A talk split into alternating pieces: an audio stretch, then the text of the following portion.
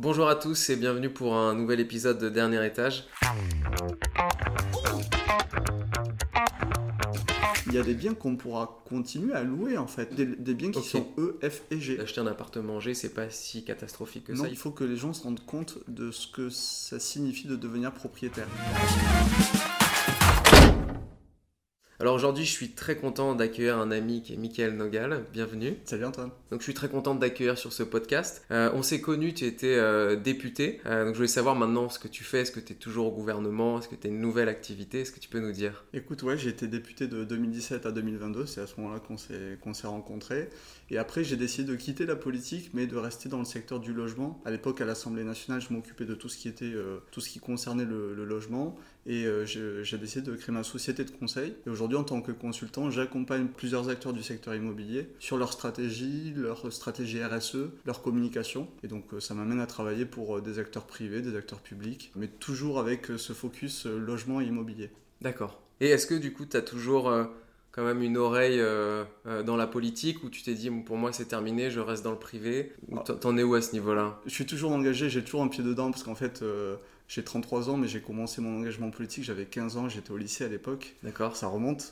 Et donc la politique, c'est une passion avant tout. C'est devenu mon métier pendant 5 ans quand j'étais député, mais c'est surtout une passion et un engagement que je vais avoir encore, je pense, très longtemps. Donc je garde un pied dedans. En plus, il m'arrive de, de revoir mes anciens collègues euh, parlementaires, euh, euh, sénateurs et députés, de voir les membres du gouvernement, plusieurs amis. J'ai la chance d'avoir plusieurs amis dans ce gouvernement. Et en plus, avec la question du logement qui occupe beaucoup le, politique, il y a plein de lois qui sont en train d'être discutées en ce moment, donc euh, oui, ça arrive qu'eux-mêmes me consultent. Ok, c'est ça euh, que ou que moi je les interpelle en disant ben voilà je, je- je rencontre euh, telle ou telle difficulté, il se passe ça dans tel territoire, vous devriez regarder et, et en fait ouais on continue à échanger beaucoup. D'accord. Bon bah c'est cool parce que justement j'ai plein de questions par rapport à ça. Ouais.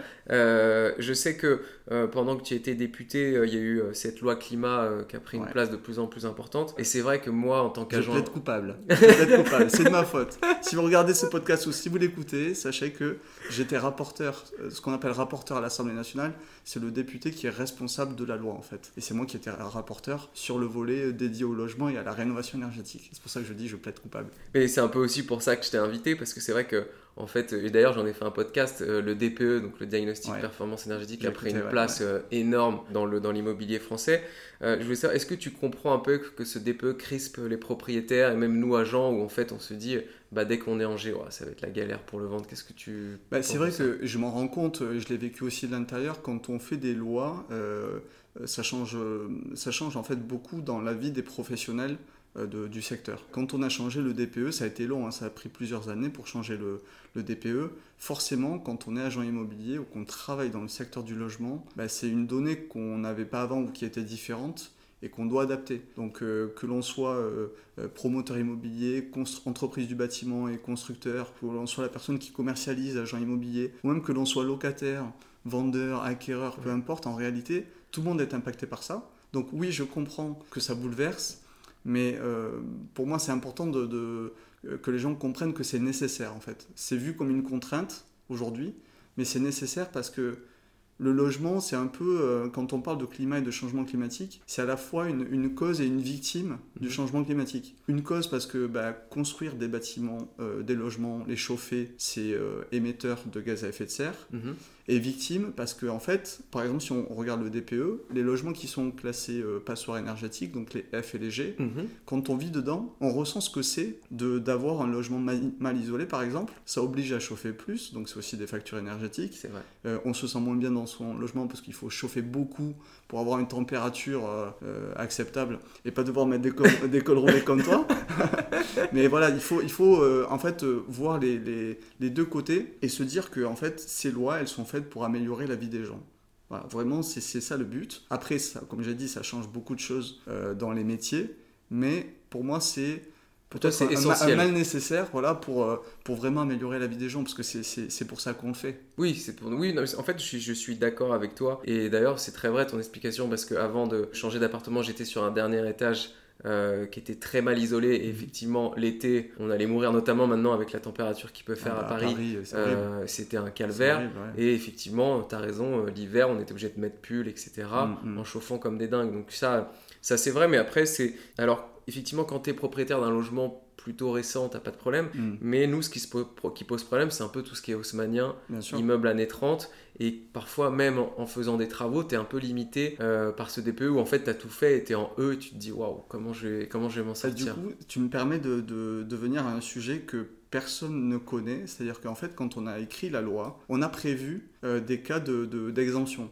C'est-à-dire que, pour rappel, euh, à partir de la loi climat et résilience, elle prévoit que ce sera interdit de louer des logements euh, 2025 les Oui. logements en G, 2028 les logements F et euh, 2034 les logements E. Oui. Mais en fait, il y a des motifs d'exemption. C'est-à-dire quand tu es propriétaire, même si tu es propriétaire d'un logement qui est une passoire énergétique, dans certaines conditions, tu vas pouvoir continuer à le louer. Euh, par exemple, quand tu es à Paris ou dans des zones urbaines euh, euh, dire historiques avec un, un vieux patrimoine, si les contraintes architecturales et patrimoniales justement ne te permettent pas de sortir de cette classe énergétique, euh, G ou F, ben, le logement il pourra continuer à être loué. D'accord. Tu vois, ça, ça fait partie des, des exemptions. Ou alors, même si tu habites à la campagne et tu as une, une maison euh, perdue à la campagne, si par exemple le coût des travaux représente plus de la, euh, la moitié de la valeur vénale du bien, bah, c'est pareil en fait, tu pourras quand même continuer à le louer parce qu'on considère qu'on ne peut pas t'infliger euh, des, des coûts, euh, des pharaoniques. euh, Ça, c'est hyper de- de intéressant parce que voilà. En fait, il y a un flou, si tu veux. On- Ouais. On, on a tellement d'articles qui sortent tous les jours en disant. Et on a fait peur un peu aux propriétaires en disant attention au G. Et on a aussi tendance à prendre. Dès que tu es propriétaire, tu es forcément riche. Et je, Ouais. je pense qu'il y a aussi cet amalgame où, en fait, parfois, tu as aussi des jeunes qui ont acheté l'année dernière, où, on- où il y a deux ans, on parlait pas trop de ça. Et là, d'un coup, le G est tombé. Et là, ils se sont dit Oh, comment je vais faire? Ouais. et, et après, je- tu, tu vas, tu vas m'éclaircir, mais on a aussi, euh, j'ai des géomètres qui me, enfin des investisseurs qui me disent, bah en fait, il faudrait isoler par l'extérieur, mais du coup, c'est là que je me dis, la loi à Paris a un peu ses limites, parce Bien que sûr. à moins que euh, la mairie de Paris euh, devienne, de, de- la maire de Paris devienne folle et se dise, on, on commence à isoler par extérieur l'haussmanien et du coup, ça sera plus Paris. Mais je pense qu'il y a un moment donné, voilà, si tu fais des efforts, on te laisse tranquille. C'est un peu ça en fait le. le- le- C'est exactement ça. En fait, la philosophie de la loi, c'est de se dire un propriétaire qui a fait tous les efforts nécessaires dans ce qui euh, lui incombe, c'est-à-dire les parties euh, privatives. euh, si tu es dans une copropriété dans un immeuble, tu n'es pas seul responsable de l'isolation de la toiture, par exemple. Mm. C'est quelque chose qui se décide au niveau de la copropriété, et peut-être que la copropriété va s'opposer à faire des travaux. Et dans ces cas-là, on peut pas toi en tant que propriétaire de ton appartement qui potentiellement est une passoire énergétique, euh, on peut pas te pénaliser pour ça. Donc voilà, ça c'est aussi un autre euh, motif euh, d'exemption. Mais concrètement, les gens doivent se dire bon bah moi je peux changer mes fenêtres. Mhm. Il n'y a pas du double vitrage partout à Paris aujourd'hui. Ouais, ouais. C'est pas encore euh, c'est pas encore le cas partout. Déjà ça permet un certain gain. Tu as raison de, de souligner la question de l'isolation thermique par l'extérieur. C'est vrai qu'avec les bâtiments haussmanniens c'est très très difficile de le faire parce que ça en fait l'isolation par l'extérieur en fait on vient mettre du matériau qui vient du coup cacher euh, l'esthétique euh, de l'architecture. Donc en fait, euh, les architectes des bâtiments de France qui sont là pour protéger l'esthétique des villes, bah, eux euh, s'opposent carrément à. Donc ça, tu peux me confirmer que ça sera jamais fait ou. euh, bah, à Paris, ça va être, ça va être euh, compliqué d'avoir de l'isolation euh, thermique par l'extérieur, mais c'est aussi pour ça qu'il il y a beaucoup de progrès assez rapides en termes de recherche et développement pour isoler par l'intérieur. La difficulté de l'isolation par l'intérieur, c'est que ça implique que tu vas perdre de la surface Ouais. Dans ton logement. Et donc le défi technique un peu, pour euh, le- les professionnels aussi du bâtiment, c'est de trouver des matériaux qui te permettent de mieux isoler et qui soient les plus fins possibles pour que toi à l'intérieur, bah, si tu as 40 mètres carrés, que tu te retrouves pas sur l'ensemble de ton appartement à perdre 5 mètres carrés. Mais en fait, Surtout à Paris, quand on voit le prix du mètre carré à Paris, vaut mieux pas perdre un seul mètre carré. quoi. Non, non, mais c'est Voilà. bien que tu dis ça parce qu'en fait, euh, il y, a- il y a très peu de politiques qui l'ont dit, mais moi j'ai plein de propriétaires qui me disent, mais en fait, Antoine, euh, moi je préfère vendre un peu moins cher et rien faire que en fait euh, perdre, comme tu dis, 4 mètres carrés, 5 mètres carrés. Donc je suis content que. Bah, le message qu'on peut adresser aux propriétaires, c'est de se dire en fait, demain vous allez avoir toutes les solutions financières, techniques, euh, d'accompagnement, même si vous y connaissez rien. Vous allez pouvoir euh, vous appuyer sur des gens, et notamment, euh, on a créé la, la fonction d'accompagnateur Rénov. En fait, c'est des professionnels ou des associations qui sont agréés par l'État Mhm. et qui viennent chez toi, qui regardent ton DPE par exemple, et qui te disent bah voilà les travaux que vous pourriez faire, voilà les aides qu'on va pouvoir aller chercher, que ce soit des aides de l'État ou des aides de la ville de Paris ou d'autres collectivités. En fait voilà, on essaie de, de- en plus de la loi et de ce qui apparaît comme juste l'interdiction,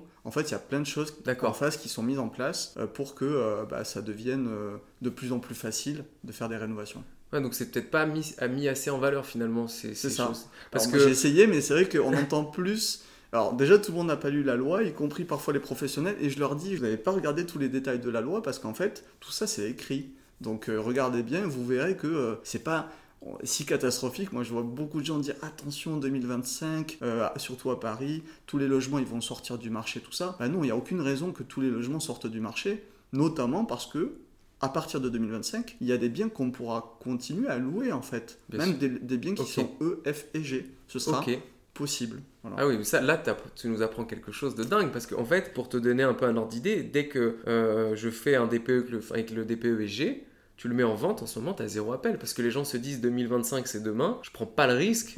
Tu vois, et donc finalement, ça bloque un marché. À part, malheureusement, et c'est toujours pareil, c'est ce que je dis aussi, ça va être bah, les investisseurs ou les marchands de biens euh, qui ont déjà des moyens financiers énormes, et ben en mm. fait, ils vont racheter tout léger et vont se refaire de l'argent. Tu vois ce que je veux dire? Il faut préciser quand même que j'ai précisé des motifs d'exemption, mais par exemple, quand tu as un logement qui est classé G, normalement, à toi tout seul, euh, propriétaire dans ton appartement, il y a assez de choses que tu puisses faire pour passer en F, par exemple, tu vois. Donc, euh, euh, oui, voilà, des logements qui sont classés G comme ça, qui, qui, continueront à être loués, je pense qu'il y en aura peu. Ce sera peut-être un peu plus délicat pour le passage de F à E, mais du coup, ça laisse déjà encore trois années supplémentaires. Mais voilà, moi, je veux, je veux rassurer tout le monde en disant, ben, en fait, encore une fois, c'est l'état d'esprit. C'est chacun fait son possible. Et si vraiment c'est pas possible, eh ben, en fait, euh, l'État va pas vous punir pour ça. C'est pas. Euh, c'est pas une interdiction administrative. C'est pas à partir du 1er janvier 2025, tous les logements G sont considérés comme non décents pour euh, être loués, tu vois. C'est pas comme ça que ça se passe. Il faudrait je, précise ça parce que c'est bien pour les gens qui nous écoutent mhm. d'avoir ces éléments-là. Mais en fait, il faudrait que le locataire attaque le propriétaire, qu'un juge décide de donner raison euh, aux locataires et euh, les niveaux de sanctions pour le propriétaire ils peuvent être euh, d'ordre différent soit une obligation à réaliser les travaux soit un gel ou une baisse de loyer pour compenser le fait que le locataire soit toujours dans une passoire énergétique et dernière précision ça s'appliquera à partir des nouveaux baux signés D'accord. Des nouveaux baux de location. Ok, donc c'est pas. Que si tu es dans un logement qui est classé passoire énergétique, pendant que tu occupes le logement, cette interdiction, elle n'entre pas en vigueur. Tu étais déjà dans le logement, avant que. Euh, D'accord, donc le locataire peut pas d'un coup demander son DPE et si l'ONG il attaque alors qu'il est dedans depuis 4 ans. Non. Ok. et puis un juge ne donnera pas raison au locataire dans ce, dans ce cas de figure. Par contre, il peut décider de geler le loyer ou de demander une baisse de loyer. Ça, ce sera éventuellement. Non, mais après, je suis plutôt. Euh, moi, je trouve plutôt cette loi. Euh, euh, positif parce qu'il y a quand même, et là je suis tout à fait d'accord, des propriétaires qui abusent et en fait qui n'ont jamais fait de travaux hmm. depuis des années et des années, qui louent à une, fortune. et on se dit franchement, c'est quand même abusé. Tu vois, et donc là je, trouve que cette loi est plutôt positive. Hmm. Euh, est-ce qu'il y a d'autres choses qui vont arriver? Est-ce que tu es au courant de, de par rapport au climat qui vont arriver en termes de loi ou est-ce que pour l'instant on est vraiment concentré sur le DPE ou il y a d'autres choses qui vont bah, potentiellement arriver En fait, autour du, logement, alors là, ça concerne un peu moins euh, Paris, mais plus les maisons. Ouais. Euh, il y a un phénomène climatique qui s'appelle le retrait et gonflement des argiles. En fait, c'est avec la sécheresse, tous les sols argileux. En France, on a pas mal de régions, notamment le sud-ouest, l'ouest de la France un peu le nord aussi, euh, avec des sols qui sont argileux. Et en fait, avec les sécheresses, on a des sols qui se, qui se fragilisent et qui se fissurent et qui crée ensuite des fissures euh, dans les maisons mêmes. Et euh, la Fédération des, assureurs en France estime qu'il y a 11 millions de maisons qui sont à risque de connaître euh, des fissures plus ou moins graves dans les prochaines années. c'est énorme. Et c'est énorme. Et, même en termes de, de, dire, de, budget, de prise en charge, de remboursement des catastrophes liées au climat, bah, dans les prochaines années, ce budget il est estimé à, 143 milliards d'euros. Je sais pas si on se rend compte, 143 milliards d'euros en fait, de dégâts dans, euh, dans le pays liés aux sécheresses, liées aux inondations. Bah là, en fait, euh, on voit dans le Pas-de-Calais en ce moment même. Oui, bien sûr. Euh, on est fin janvier. Mm. En ce moment, au Pas-de-Calais, dans le Pas-de-Calais, c'est compliqué. Il y a eu plusieurs mois d'inondations et tout ça. Bah voilà, bah, tout ça, ça provoque des dégâts et des coûts, mais qui sont là aussi pharaoniques. Et derrière, bah, le risque, c'est aussi qu'on ne puisse plus assurer l'immobilier. Parce qu'en fait, un logement, on a tous notre assurance habitation. Les propriétaires d'immeubles ont des assurances multirisques aussi euh, immeubles euh, pour, pour pallier à tous les problèmes. Donc euh, ouais, il faut, il faut en fait réfléchir le climat et le logement et l'immobilier plus globalement de manière de manière très large quoi. Et, et, comprendre que quand il y a des lois qui sont faites c'est pas pour emmerder le petit propriétaire c'est parce qu'en fait c'est même pour lui. Plus globalement peut-être. C'est même pour le protéger et faire en sorte que son patrimoine en fait il puisse le, il le garder très très longtemps le transmettre parce que sinon en fait euh, les endroits dans lesquels on vit, nos logements, bah, ils risquent de, disparaître ou de s'abîmer et de perdre de leur valeur. Quand tu achètes un bien, tu espères qu'il va prendre de la valeur. Si euh, le changement climatique entraîne une dégradation de ton bien, c'est une dégradation en fait de ton patrimoine et de la valeur de ton patrimoine. Donc en fait, euh, on a tous tout intérêt à faire en sorte de le protéger. Même en plus, je suis d'accord avec toi parce que j'ai remarqué tous les gens qui ont isolé leur logement et qui ont dépensé de l'argent, mhm. euh, ils t'appellent quelques mois après en disant effectivement ma, facture a baissé énormément. Finalement, c'est une bonne chose. Une bonne euh, Je, chauffe moins, j'entends moins les voisins, euh, je suis mieux isolé. Donc, et maintenant, c'est une bonne chose. Les banques aussi, aujourd'hui, quand elles accordent des crédits, elles regardent la performance des logements. Et elles vont bonifier des crédits ou, baisser les taux d'intérêt si par exemple tu t'apprêtes à acheter un appartement qui est bien classé ou si tu t'apprêtes à faire des travaux, bah, la banque va dire ok, en fait pour nous ça a du sens. Donc en fait on va vous faciliter l'accès au crédit et vous donner des meilleures conditions d'emprunt par exemple. Donc c'est aussi à prendre en compte euh, quand on a un projet euh, d'achat par exemple. c'est une bonne, c'est une bonne nouvelle ça finalement. Bah, moi, je pense que c'est des choses qui sont vertueuses, en fait. donc, euh, donc, derrière tout ce qui peut apparaître comme des contraintes, je le dis vraiment, en fait, euh, euh, soyez rassurés, soyez sereins sur l'avenir, parce qu'il y aura toujours des solutions en parallèle. Donc finalement, d'avoir un appartement en G ou d'acheter un appartement en G, c'est pas si catastrophique que ça. Non, parce que ça s'arrange. Il y a des solutions techniques, financières, et, et à la fin, bah, on est quand même mieux dans des logements mieux isolés. ça se revend mieux même y compris pour ceux qui veulent faire des opérations d'achat et de revente après avoir fait des travaux. Un appartement euh, bien classé demain se revendra mieux. C'est bien ça. Mm. Non mais c'est vrai de dire ça, au moins c'est vrai et puis c'est motivant. Donc là après plus globalement maintenant, le marché de l'immobilier français est quand même en difficulté en ce moment est-ce que toi, tu as une analyse dessus? Est-ce qu'il y a des pistes du gouvernement qui pourraient aider un peu, que ce soit les professionnels, parce que c'est ce que je disais aussi dans un précédent podcast, quand même 830 agences qui ont fermé. Là, on est vraiment dans le dur. Moi, je le vois, je pense qu'on a perdu peut-être 60%, 70% des acquéreurs. Mhm. Est-ce que est-ce qu'il y a des choses qui vont arriver ou pour l'instant, c'est encore un peu tôt? Il faudrait tout un podcast pour parler juste de la crise actuelle et, euh, des solutions. Mais en gros, euh, pourquoi on est dans cette situation? Parce qu'il y a un contexte économique euh, international mhm. qui a fait que les taux ont augmenté et très très vite. Euh, par le passé, quand euh, on pense à l'époque de nos parents, euh, on est de la même génération, nos parents ils empruntaient à des taux beaucoup plus élevés que ce qu'on a emprunté nous. moi je me souviens en 2018, j'ai acheté mon appart, j'ai eu un taux à 1,40 que j'ai renégocié à la baisse. Ça, ça n'arrivera plus. Ah, t'as renégocié un 40 à la baisse J'ai renégocié un 40 à la baisse, ouais. Et en 2020 ou 2021, et avant, la, avant la crise. Et, et donc aujourd'hui, c'est clair que ça n'arrivera plus. Maintenant, il faut que les solutions en face et euh, l'attitude des banques s'adaptent aussi euh, aux changements et aux capacités des ménages à, emprunter. C'est vrai qu'il y a eu des mesures telles que euh, le prêt à taux zéro. le prêt à taux zéro, c'est un, un, prêt qui est destiné aux, primo-accédants. Mhm.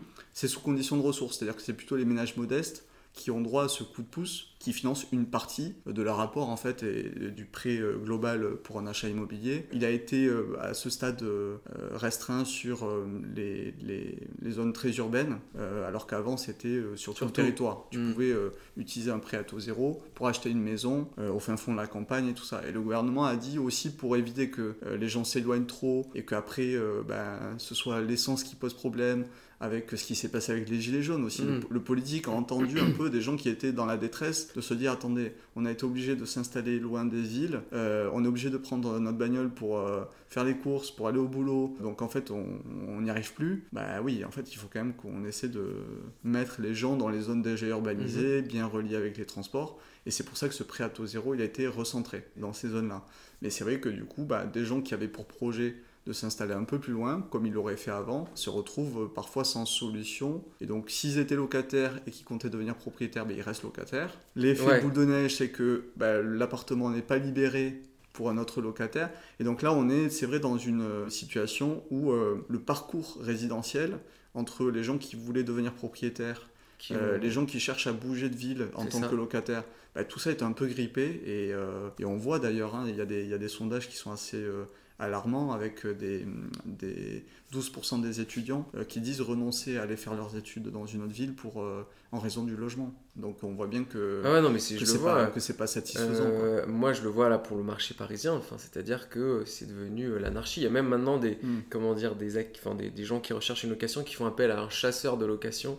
Parce que en fait, ça fait six mois qu'ils cherchent. Il y a même hmm. des, des, je pense à tous les parents qui aident leurs enfants à trouver un logement et qui viennent passer des week-ends entiers sur Paris. Et moi, les pauvres, ils rentrent dans l'agence et je leur dis, je suis désolé, j'ai rien à vous proposer. En fait, ils font des allers-retours en train. C'est euh, un peu un calvaire. Et puis, je, je l'ai vécu aussi en tant qu'étudiant venant de province, euh, on aime bien dire province quand on est à Paris, et venant de Toulouse, euh, je devais terminer mes études à, Paris. Euh, c'était, on était autour de 2010. Et en fait, euh, j'avais pas des parents pour se porter caution pour moi. À l'époque, il n'y avait pas la garantie visa, ce type de garantie de l'État un peu gratuite. Mhm. donc, il n'y avait même pas ça pour rassurer le propriétaire. Et donc, moi, j'ai loupé des opportunités de, de stage comme ça à Paris parce que j'avais pas le logement, tu vois. Et plus tard, quand j'ai dû euh, trouver un appart euh, quand je bossais, bah, j'ai connu les visites collectives. Ouais, euh. J'espère que tu fais pas ça. Non. Mais les visites collectives où tu fais la queue, tu vas au quatrième étage, en fait tu vois qu'il y, a, il y, a, il y a la tente. tu t'es dit, ce sera jamais moi. ouais, c'est ça, où tout le monde arrive avec son dossier, tu te dis, mais en fait moi je suis pas du tout prêt, on est 40, jamais je l'aurai, j'ai pas d'assez gros revenus. Donc c'est la course en fait à celui qui va gagner le plus. Et en effet, quand tu es, euh, es, étudiant ou quand tu es euh, jeune travailleur et que tu n'as pas un gros salaire, tu te dis mais Paris, est-ce que c'est encore accessible pour moi? Ouais. Et c'est pour ça que, bah, typiquement, je parle de la garantie visale. La garantie visale, elle est faite pour sécuriser les propriétaires. Hein. c'est une garantie locative, c'est-à-dire que c'est Action Logement qui se porte caution pour toi quand tu es locataire, si jamais euh, bah, tu ne pouvais plus payer tes loyers. C'est fait pour que les propriétaires ils soient pas toujours à sélectionner bah, ceux qui gagnent le plus. quoi. En fait, à partir du moment où tu es sécurisé par euh, la garantie visale, en tant que propriétaire, bah, tu peux prendre un jeune ça, je pense de 20 ans, de 30 ans. Je suis d'accord avec toi. Et je pense que ça aussi, c'est le boulot de l'agent immobilier parce que c'est vrai qu'on on a, une, on a une mauvaise habitude et, et aussi on a une, grande majorité des propriétaires qui sont quand même âgés à Paris. Si tu, je prends Paris parce que c'est le marché que je domine le mieux. Où en fait, eux, c'est vrai que parfois, et, ça m'énerve aussi parce que moi, je suis à mon compte en fait. Mm. Donc même quand j'ai voulu louer, mm. pourtant je suis dans le métier, c'était même en gagnant 5 fois le montant. Ah, il faudrait 14 et puis il vous faudra un garant. Et puis si ça marche plus pour vous, et puis si ça marche pas pour votre garant, enfin à un moment donné, ça devient. mais euh, c'est ça, ça c'est sans limite si tu veux. D'ailleurs, à l'époque où moi j'étais député, je réfléchissais à, une loi pour euh, limiter justement les abus, quoi. Parce qu'en fait, euh, aujourd'hui, même quand tu es en couple, on, va demander deux garants à chaque, euh, à chaque personne. Euh, que les garants eux-mêmes gagnent trois fois le loyer. Enfin, franchement, et en fait, si tu fais comme ça, bah, tu es sûr que tu vas exclure euh, la très grande majorité de la population. Et qu'est-ce qu'on veut? Est-ce qu'on veut que Paris devienne une ville où il n'y a que les riches qui puissent y vivre? Ou alors qu'il y a encore un, un, melting pot et où on est content que. un étudiant qui, j'en reviens à mon vécu perso, mais un étudiant qui vient d'une ville de province puisse faire ses études, voir trouver son premier boulot à Paris et tout ça. Tout ça, il faut qu'on puisse continuer à le, en fait, je trouve proposer. quoi. Ouais, il y a trop de, comment dire, il y a trop de contraintes pour pouvoir louer un mm. appartement en fait. Et c'est vrai que alors après, on a des propriétaires qui jouent le jeu et parce que je pense que eux aussi, ils ont été étudiants et se disent bon allez, il est sympa, etc. Et mm. puis tu en as quand même une grande majorité. Euh, il faut que les parents soient en CDI dans une grosse boîte parce que sinon je le prendrais pas. Alors parfois, tu peux avoir euh, le papa qui est PDG d'une, mm. euh, qui a son compte mais qui gagne six fois mieux la vie mm. qu'un mec en CDI. Donc en fait, ça veut rien dire, mais c'est profession libérale égale danger, tu vois. On a des vieux schémas en fait dans dont, dont, on a du mal tous un peu à sortir. Mais c'est encore une fois, tu as raison, c'est le rôle des professionnels aussi d'être là pour euh, rassurer et de dire bah oui ça c'est normal que vous demandiez telle ou telle pièce. Là par contre euh, vous allez trop loin aussi. Et sachez que, en fait on, vous avez des solutions pour vous sécuriser. Vous n'avez pas besoin de demander autant aux petits jeunes qui arrivent et qui en fait parce que tu vois moi garantie je trouvais que c'était je, trouve que c'est une bonne idée. Et en fait euh, j'ai des propriétaires qui m'ont dit oui mais Antoine si le locataire paye pas son loyer se retourner contre l'État c'est trop compliqué. Je sais que ça va être un bazar tu vois. Et c'est vrai pas l'État. Il faut préciser aussi c'est Action Logement. Action Logement, en fait, c'est euh, les entreprises qui cotisent, euh, qui, qui, payent une taxe, en fait, pour financer une partie des politiques du logement. Et donc, c'est le groupe Action Logement qui distribue cette garantie. D'ailleurs, si vous allez sur visal.fr, hein, tout, est, tout est expliqué. Et en plus, je le dis à tous les propriétaires, les délais sont hyper courts à la fois pour faire valider le profil du locataire et à la fois pour euh, euh, bénéficier des loyers si jamais le locataire payait plus. Maintenant, ça se fait vraiment hyper vite. Donc, vous pouvez avoir confiance les yeux fermés. Aujourd'hui, c'est gratuit. Ça prend en charge aussi les dégradations locatives à hauteur de deux mois de, de, loyer. mois de loyer. Donc voilà, c'est quand même une solution qui existe et qui, euh, qui est hyper positive. Et encore une fois, elle est gratuite pour le locataire et pour le propriétaire. non, non, mais c'est bien de le dire. Parce que je pense qu'il y a des. Avec on parle beaucoup d'inflation. Là, on a un truc qui permet à tout le monde de se, de se sécuriser, de se protéger, hyper vertueux et qui coûte qui coûte rien à personne, parce que c'est Action Logement qui le porte. T'as merci de le dire, parce que je pense qu'il y a des... Tout le monde ne maîtrise pas le sujet, et du coup on a tendance un peu à se, tromper. Bien sûr, Donc je sais que le, climat est un, est un enjeu important. Euh, je voulais savoir, est-ce qu'il y a d'autres enjeux très importants euh, qui vont arriver pour l'immobilier en France Ouais, l'enjeu de cette année 2024, euh, ça va être euh, celui de la fiscalité. D'accord. Parce qu'il y a beaucoup d'évolutions en cours et de travaux au niveau politique. tu sais que le Pinel va s'arrêter, le mhm. dispositif Pinel qui consiste en, une défiscalisation. Et là, en fait, le gouvernement, le Parlement réfléchissent à un nouveau, une nouvelle fiscalité qui pourrait s'appliquer aux personnes qui sont intéressées pour investir dans l'immobilier. Euh, et pour créer une offre de location euh, supplémentaire, parce que par rapport à ce qu'on disait tout à l'heure, on manque de logements euh, de, de, tout type, hein. et on a besoin que des Français qui ont un peu d'épargne et qui souhaitent investir bah, le fassent plutôt dans l'immobilier que dans d'autres que dans d'autres secteurs.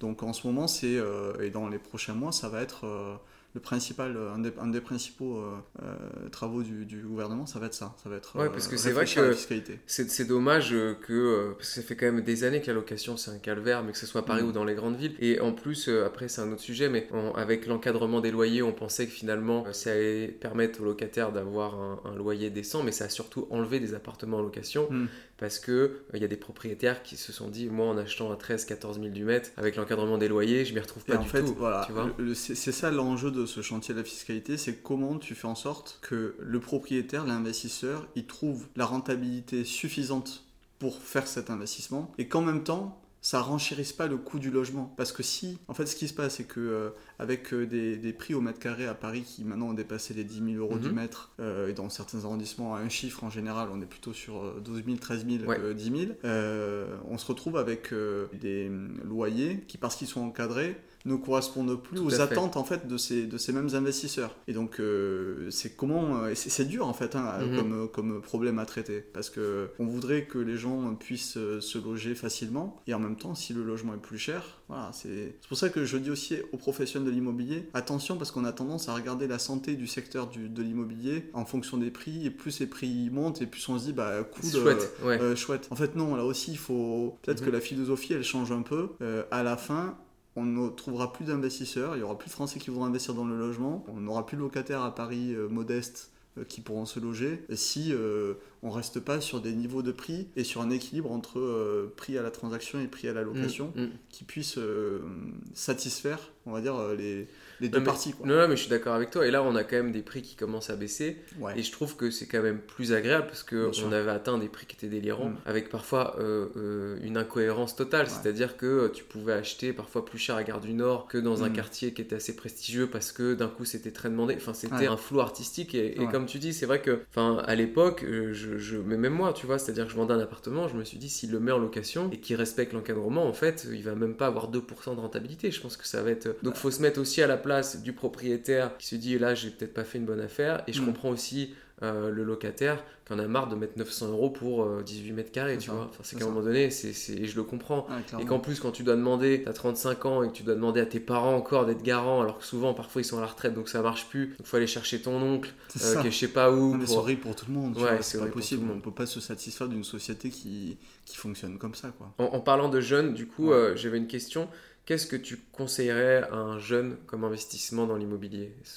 D'abord, euh, d'abord euh, il faut que les gens se rendent compte de ce que ça signifie de devenir propriétaire en général, on voit tous, et, grâce aux émissions de télé que tu fais notamment, en fait, l'immobilier, c'est quelque chose qui est hyper positif pour les gens parce que tu dis, je vais placer mon argent sur quelque chose que je que j'identifie bien, mhm. sur la pierre, euh, ça me sécurise, c'est beau, donc on se dit, bon, bah chouette, c'est un, un, un, chouette projet. Mais devenir propriétaire, c'est euh, en fonction de si j'achète une maison ou un appartement dans un immeuble, être copropriétaire. Donc, euh, confère ce qu'on se disait tout à l'heure sur la rénovation et tout mhm, ça. Mhm. Tu ne prends pas les décisions tout seul quand tu es dans un immeuble. Quand tu as cœur, c'est les frais de notaire sont à ta charge, mhm. euh, les charges de copropriété, le fonds de travaux de ta copropriété que chaque copropriétaire abonde pour ensuite pouvoir faire les travaux au fur et à mesure, des grandes rénovations qui vont devoir être faites par rapport aux lois qu'on a, qu'on a évoquées et tout ça. Et donc, euh, c'est pas juste en fait le prix affiché sur, euh, sur l'annonce immobilière. Quoi. Il faut se rendre compte que derrière, il faut être capable d'assumer Mhm. ce que c'est d'être propriétaire. La taxe foncière. hein, Exactement. et puis Qui en plus, là, c'est le. à Paris, c'est- le pompon, hein, on peut le dire. Euh, donc, euh, donc, il faut tenir vraiment compte de tout ça avant de se lancer dans un projet. Maintenant, il y a aussi la question de la rentabilité, c'est-à-dire Mhm. que je paye un prix au mètre carré, combien je vais pouvoir le louer. Il y a des villes plus ou moins attractives. Il y a des dispositifs fiscaux aussi dans certains territoires qui permettent d'avoir des investissements qui sont un peu plus, euh, un peu plus rentables. Moi, je dirais que il y a pas mal de villes moyennes qui en France euh, montent bien. sont attractifs. Ouais, sont attractives. Des villes euh, où il y a des, des jeunes, où il y a des étudiants, où on est sûr qu'on va avoir une location qui va, qui va tourner, hein, parce que le risque Ouais. c'est d'acheter un bien qui Et d'avoir la carence plus, euh, locative, d'avoir ouais. la carence Mm. locative. Donc s'assurer qu'on est dans un territoire assez dynamique où il y a plutôt une, un manque d'offres pour satisfaire la demande. Et donc tout ce qui est logement étudiant, de toute façon structurellement en France on en manque. Donc là si on s'adresse à de possibles investisseurs, en fait on a besoin de gens qui investissent pour loger des étudiants. Donc euh, là-dessus vous trouverez rarement de mauvaises affaires, j'allais dire, si on, on doit parler euh, en ces termes. Euh, dans des villes étudiantes, en général, on ne prend pas trop de risques. Ok, On prend pas trop de risques. bien à dire ça. La colocation aussi. Oui. Par exemple, euh, j'achète en province à, à Paris, je n'ose même pas imaginer, parce que les prix pour un T4, par exemple, c'est- Ouais, mais c'est dommage parce qu'il y a plein de jeunes qui aimeraient faire des colocations Ouais. à Paris parce que tu as encore une légende de projet X où euh, les gens vont arriver avec 800 personnes. Ouais. Enfin, tu vois, c'est dommage parce qu'il y a plein de jeunes qui aimeraient être en, en colocation à Paris vrai. parce que c'est sympa, j'en connais, j'en ai déjà connu. Bien sûr. C'est Moi, je l'ai fait agréable. aussi, j'ai vécu en aussi colocation à Paris, pas à 10 hein, dans, la coloc, à 2, mais euh, oui, c'est chouette. euh, et en général, ça se fait, mais plutôt sur des petites surfaces. C'est rare Mhm. d'avoir des grandes surfaces mises en colocation à Paris. Mais en tout cas, en province, ça se fait, ça se fait un peu plus. Et le prix d'achat, par exemple, d'un T3 ou d'un T4, qui peut être plus abordable, peut permettre derrière d'avoir une rentabilité locative intéressante parce qu'on y met des étudiants. Et là aussi, en fait, moi je trouve que c'est vertueux parce que celui qui investit, il va avoir une rente locative intéressante et celui qui se loge, l'étudiant, il va avoir des niveaux de loyer euh, plus bas Ouais. que ce qu'il peut trouver en étant seul, euh, avec parfois des services mutualisés et tout ça. On parle aussi du co-living. Enfin, voilà, donc euh, il y a plein de choses, mais voilà, si je devais retenir euh, peut-être un, un véhicule d'investissement ou, ou un sujet sur lequel investir, c'est peut-être le logement pour les jeunes et pour les étudiants. Super. Ouais, les jeunes, en plus, si vous écoutez, si vous êtes jeune et que vous avez envie d'investir, bah, ça donne des pistes. exactement. Euh, et puis pour les investisseurs qui ont aussi envie de se diversifier, Et puis après, Euh, euh, être prêt à rénover. Ça, c'est les meilleures opportunités. Vous les trouverez sur des logements à retaper. Euh, moi, je me suis pas encore lancé. Je, je- j'ai cette- c'est une j'ai- réflexion. j'ai cette idée en tête, euh, j'ai pas mal d'amis qui, euh, qui se sont lancés et en effet, bah, en fait, voilà, quand, quand tu récupères un appart qui est, qui est mal isolé, voire qui ressemble à un taudis comme ça, des amis m'ont montré des choses qu'ils ont faites et franchement, c'est fabuleux en plus de se dire que un logement qui était vacant, qui était vide parce que inhabitable, bah, avec quelques travaux, tu l'as amélioré et tu mets quelqu'un dedans. Bah, moi, je trouve que c'est hyper vertueux. Si on pouvait faire ça à une échelle beaucoup plus grande, Et en plus, Bah, c'est un, un chouette projet parce que nous, c'est exactement ce qu'on a fait. mhm. Moi, c'était un appartement qui était en succession et qui n'avait pas été habité depuis deux ans. Ouais. Donc, en fait, il y avait tout à faire dedans. Et puis, c'est un projet, donc tu as un but aussi que je trouve agréable. Tu peux choisir, mine de rien, euh, ce que tu as envie de faire, tes matériaux. c'est ça. Et puis, quand ça commence à prendre forme, et puis après, tu arrives, tu es satisfait. T'es Enfin, tu te dis satisfait, au moins, exactement. même si, euh, moi, je vais, je vais pas mentir, je suis hyper nul en travaux, du coup, j'avais des artisans, etc. Ouais. Mais, mais quand même, de donner ses idées, d'échanger avec les artisans, euh, quand ça prend forme, et tu te dis, waouh, en fait, je suis content, j'ai fait quelque Mais C'est chose. ça, franchement, c'est c'est hyper positif pour, pour tout le monde. Donc, voilà, je dirais. D'ailleurs, c'est- c'est- ça peut aller ensemble. hein. C'est-à-dire, je- j'achète un appart qui n'était pas habité, euh, où il y avait deux ou trois chambres, ou même je rajoute une chambre supplémentaire. Je fais la coloc derrière. Enfin, voilà. Donc, euh, faut être aussi quand même un peu imaginatif. Hein. Ouais. C'est pas. C'est pas.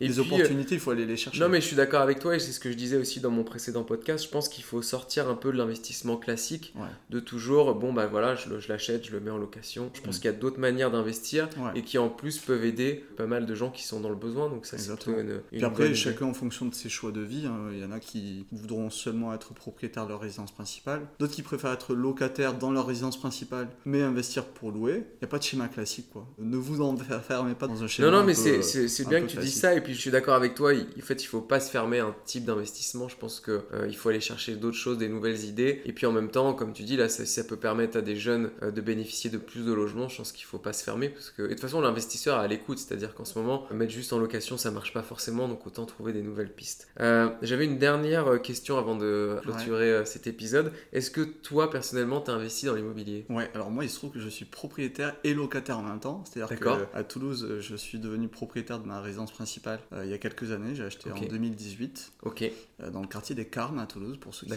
pour ceux qui connaissent. Et euh, dans le centre-ville. Donc aujourd'hui, je réfléchis. Et je suis locataire à Paris parce qu'en fait, je vis entre les deux villes. D'accord. Et je réfléchis à investir pour mettre en location et notamment bah, voilà, pour loger des, des jeunes, euh, avec la garantie Visal notamment, euh, pour faciliter le logement des jeunes, j'aimerais bien euh, que mon action en tant que possible investisseur demain, elle serve aussi bah, la cause que je défends. Quoi. J'ai, j'ai quand même envie, de, au-delà de, de l'intérêt économique, d'avoir une dimension sociale et un engagement social que je, je m'applique à moi-même. Quoi.